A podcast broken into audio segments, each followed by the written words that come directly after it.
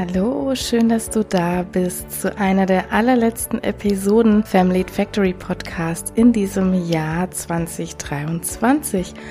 Es freut mich, dass du dabei bist und heute, ja, habe ich vor, eine Shorty-Folge für euch aufzunehmen. Ich muss am Schluss mal gucken, wo es mich hinführt, denn schon so manches Mal habe ich gesagt, ich nehme eine Shorty-Folge auf und dann ist ganz und gar nichts draus geworden. Dann waren es doch wieder länger als 15 Minuten, denn das ist ja so meine interne Schallmauer, die ich mir gesetzt habe für die Shorties. Deshalb schauen wir einfach mal, wo wir heute rauslanden, würde ich sagen.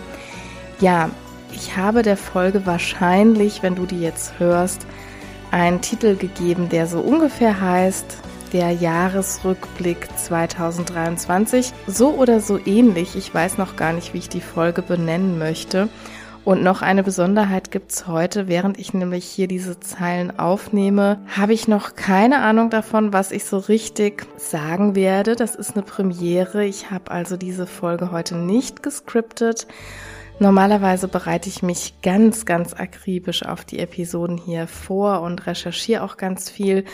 Und heute ist das aber gar nicht so richtig notwendig, denn ich habe mal gedacht, ich mache mal eine ganz andere Folge draus, wenn man ja, dieser Tage so Podcasts hört oder auch viel in dieser Bubble unterwegs ist, dann beschäftigen sich ganz viele dieser Podcasts mit Zielen und Vorsätzen für das nächste Jahr. Und es wird darauf hingewiesen, gute Pläne zu machen und es gibt Folgen dazu oder Anleitungen dazu, wie man smarte Ziele setzt etc. Ihr kennt das vielleicht alles auch aus dem Business, aus dem Management-Kontext. Ich habe auch im letzten Jahr oder sogar im vorletzten Jahr schon mal eine Folge zu Zielen gemacht, aber auch die war schon ein bisschen anders geartet, nämlich dass es mir ja immer so ein bisschen gegen den Strich geht, solche Leistungsvorsätze zu machen und sich eigentlich beruflich wie privat auch in diesem Thema Selbstführung so an starre Zeit- und Leistungspläne halten zu müssen, dass ich das einfach zu oft auch schief gehen sehe in meiner beruflichen Beratungspraxis, aber auch so im privaten Kontext. Wir kennen das alle. Wir melden uns fürs Fitnessstudio an und spätestens im Februar, März geht dann schon niemand mehr hin und die Verträge sind eigentlich nur noch Karteileichen. Deshalb stehe ich da nicht so drauf. Wenn schon neue Gewohnheiten, dann bitte auch mit Sinn und Verstand, wenn wir eine neue Identität gewinnen wollen. Dazu habe ich auch hier schon mal eine Episode gemacht zu den sogenannten Micro-Habits, zu den Mikrogewohnheiten. Also wenn dich das interessiert oder so eher in Richtung Ziele und Vision, dann findest du hier auch schon eine ganze Menge. Ich möchte heute mal eher ein Jahresrückblick im eigentlichen Sinne machen. Denn diese Zielvereinbarungen mit uns selbst, sind die schlecht? Nein, natürlich nicht, ganz und gar nicht.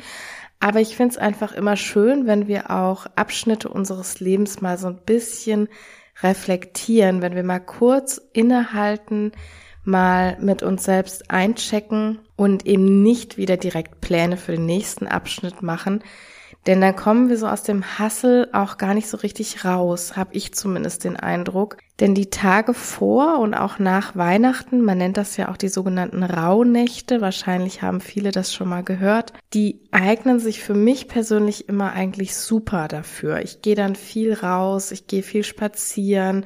Wenn es dann sogar noch so eine schöne Schneelandschaft ist, wie es gerade ist, dann genieße ich das sehr. Also die eignen sich einfach prima. Und deshalb habe ich für dich auch mal ein paar Fragen mitgebracht. Du musst dich da natürlich nicht dran halten, ne? das sage ich gleich dazu. Also ich habe so ein paar Reflexionsfragen im Kopf, aber du kannst dir natürlich in diesen Rauhnächten jetzt auch ganz andere Gedanken machen. Aber ich weiß einfach auch, dass einige Menschen so ein bisschen besser damit klarkommen, wenn sie von außen ein paar Anhaltspunkte bekommen, wenn sie vielleicht auch dadurch eine gewisse Struktur zum Nachdenken, zum Reflektieren erhalten.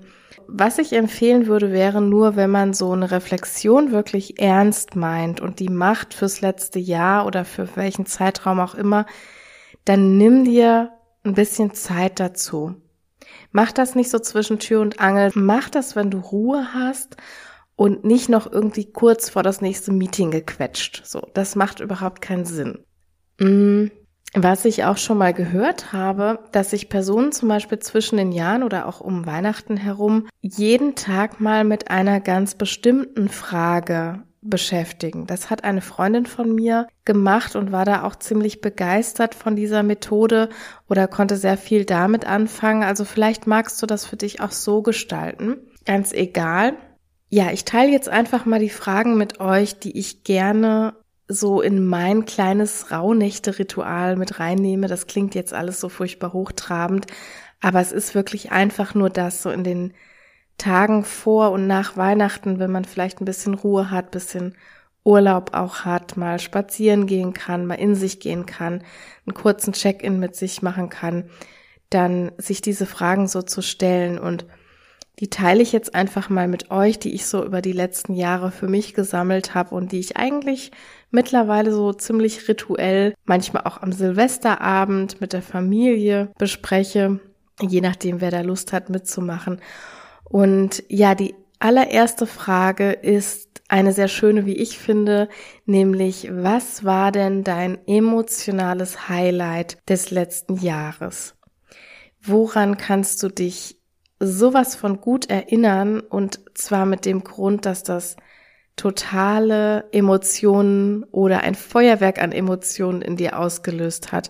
Ich glaube, jeder von uns hat in irgendeiner Art und Weise solche Highlights, aber ja, das Jahr mit all dem, was es so mit sich gebracht hat, ich brauche das jetzt nicht alles nochmal aufzuzählen, hat, glaube ich, schon der einen oder anderen von uns ganz gut manchmal die Stimmung verhagelt, hat uns Angst gemacht, hat uns auch die Gedanken ein bisschen vernebelt, so möchte ich es mal nennen, weil wir geflutet worden sind mit Beiträgen, mit Bildern, die schrecklich sind, mit Ängsten, die in diesem Bezug vielleicht auch hochgekommen sind. Mir ging es zumindest sehr oft so und ich musste dann auch meinen News-Konsum wirklich auch danach steuern, dass ich nicht überflutet werde mit den ganzen Bildern und Nachrichten, ja, und da kann uns schon mal so ein emotionales Highlight auch verloren gehen, als dass das irgendwann passiert und wir das dann ganz schnell wieder ad acta legen in die Tiefen unseres Unterbewusstseins. Und das ist da irgendwie abgespeichert.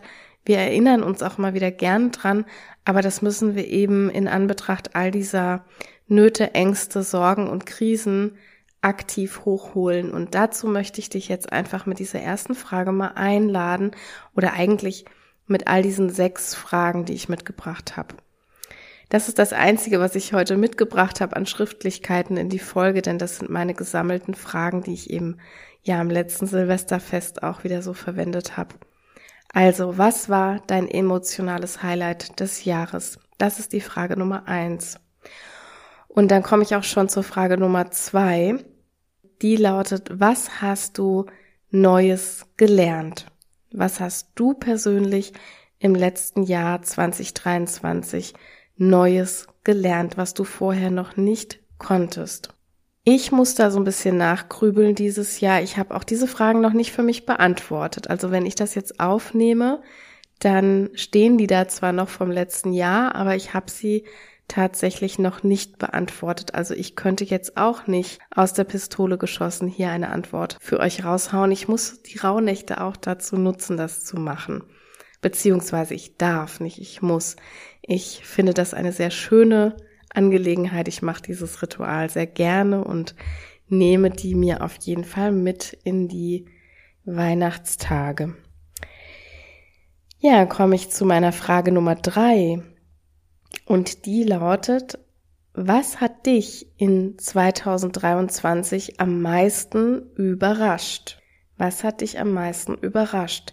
Das kann eine Sache, ein Ereignis gewesen sein. Das kann natürlich auch eine Person gewesen sein. Ja, an was man da alles so denken kann, womit du so überhaupt nicht gerechnet hast.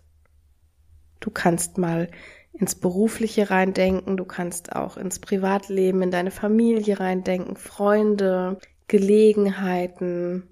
Also all das kann einem da in den Sinn kommen und ich fände es jetzt furchtbar spannend, euch alle grübeln und denken zu hören oder dass ihr das mit mir teilt. Vielleicht mag es ja auch die ein oder andere mal mit mir teilen. Das könnt ihr gerne auf LinkedIn auf jeden Fall tun. Da wird es auch den Episodenpost geben dazu.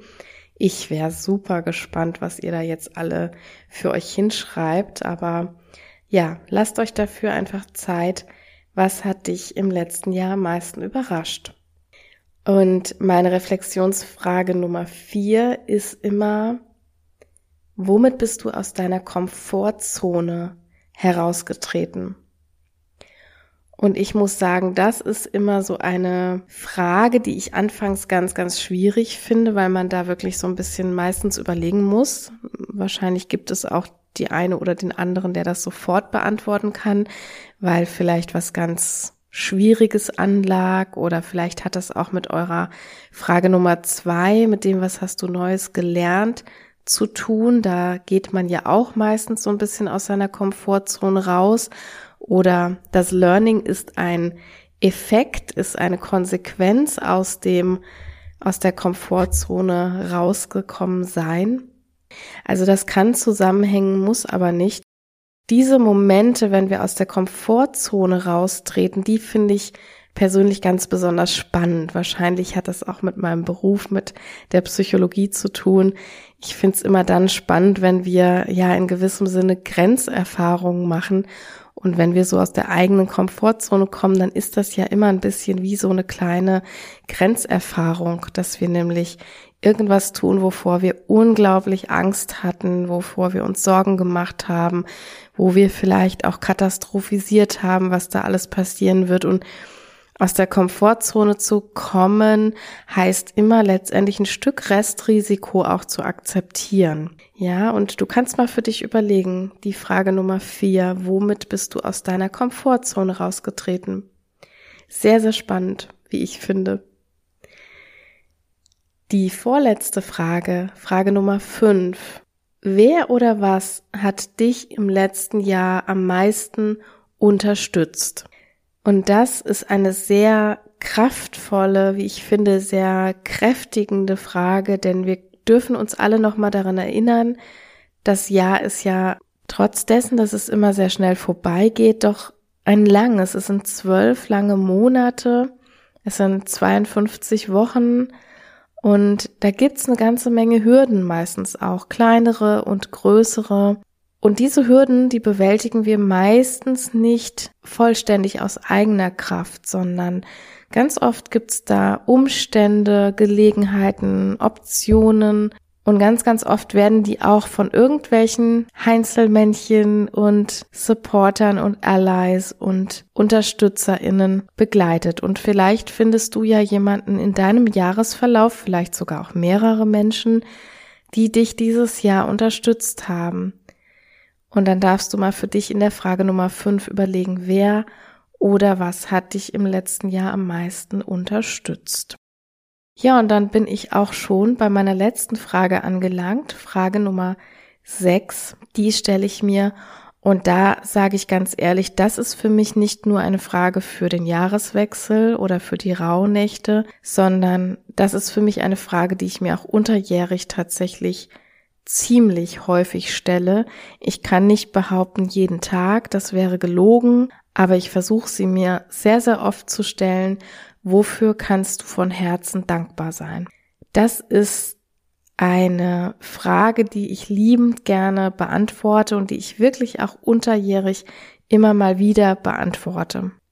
Ich stehe ziemlich oft da und beobachte meine Kinder oder ich beobachte meine Haustiere oder ich stehe einfach so im Türrahmen und schaue so durch mein Haus oder ich stehe in meinem Garten und schaue die Bäume an und schaue den Himmel an oder ich spreche mit meinen Nachbarn und werde manchmal ganz unverhofft immer wieder sehr, sehr demütig und dankbar, weil ich so viele tolle Menschen um mich rum habe, weil ich so viel Glück in meinem Leben gehabt habe und weil ich so ja auch privilegiert bin an vielen Stellen und ich persönlich bin ein Mensch oder auch mein Mann, wir sind beide Menschen, die unglaublich dankbar sein können und die aber auch wirklich dankbar sind. Also wir sind, glaube ich, sehr bewusst in dem, das auch wahrzunehmen und dankbar auf vieles zurückzublicken, aber auch dankbar auf unser Leben insgesamt zu blicken. Denn es gibt kaum etwas in unserem Leben, wo wir nicht dankbar für sein könnten, dürften, sollten.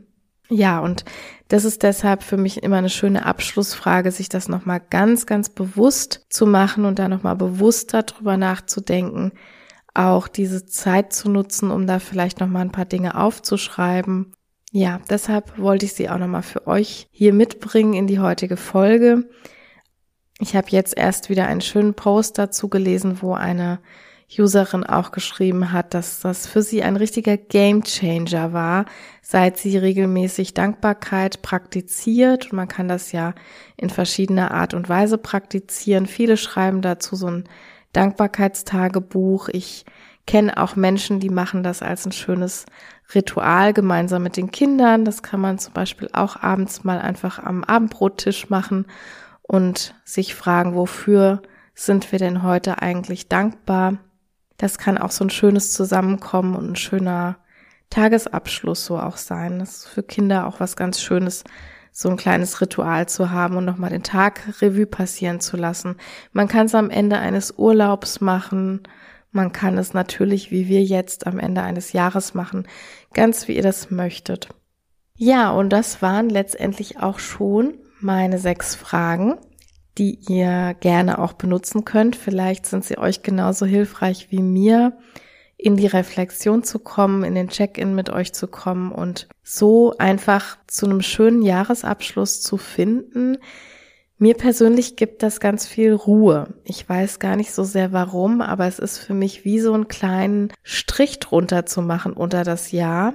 Nochmal ein bisschen im wahrsten Wortsinne zur Besinnung zu kommen, wir alle wünschen uns ja immer viel Besinnlichkeit und das schenkt sie mir auf jeden Fall zur Besinnung kommen und auch den Sinn vielleicht hinter manchen Sachen dann noch mal näher zu begreifen. Und ich wünsche mir einfach, dass das bei euch vielleicht auch ankommen kann, dass ihr so jetzt in den Jahreswechsel starten könnt und damit im entferntesten was anfangen könnt mit dieser mal ganz anderen Episode heute, wo es nicht so viel vorgegebene Inhalte gibt, sondern wo ihr ein bisschen selbst ins gedankliche Arbeiten kommen dürft.